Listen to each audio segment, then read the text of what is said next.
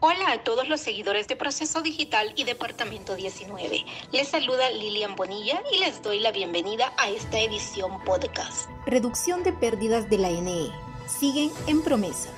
El hablar de pérdidas de la Empresa Nacional de Energía Eléctrica quizá hasta parezca un tema trillado, pero los millones que pierde el Estado, o mejor dicho los hondureños en este renglón, es una cantidad nada despreciable, tomando en cuenta las grandes necesidades del país.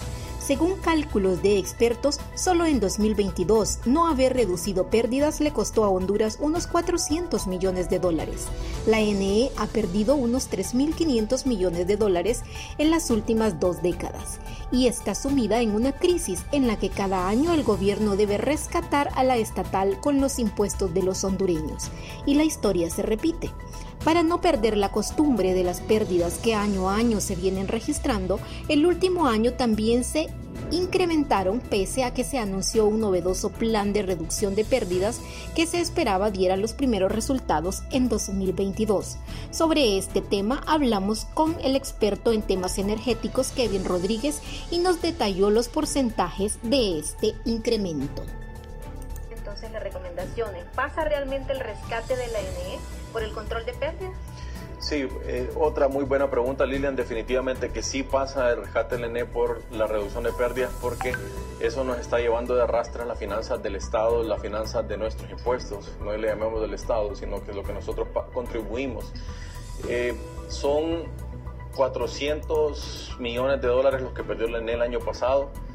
Las pérdidas en términos porcentuales estaban en un 33% en 2021 llegaron casi al 36% en el 2022, incrementaron.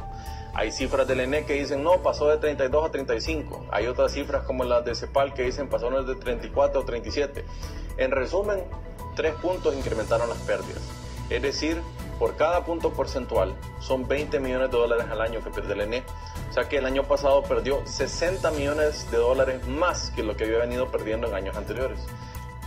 Recientemente la Asociación para una Sociedad Más Justa presentó su último informe denominado Estado de País 2023, la realidad del subsector eléctrico en Honduras, mismo que revela que las pérdidas y moras siguen al alza y en el subsector eléctrico tampoco se ofrece un servicio de calidad y comparado a 2021, el número de apagones en 2022 aumentó de 8.561 a 8.859.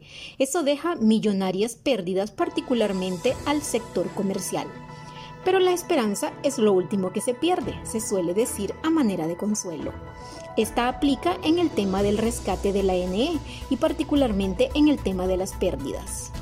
Ya para este 2023 viene la implementación plena del programa de control de pérdidas, dijo a Proceso Digital el gerente interino de la NE, Eric Tejada al tiempo que detalló que esperan reducir un 4% en el indicador interanual de reducción de pérdidas este año, además de la instalación de 300.000 medidores aunque es de todo sabido que la crisis de la NE es profunda y son muchas las variables a tomar en cuenta para su recuperación, es claro que uno de los puntos torales sigue siendo el control de pérdidas y solo queda no perder la esperanza en que los planes anunciados den resultados positivos.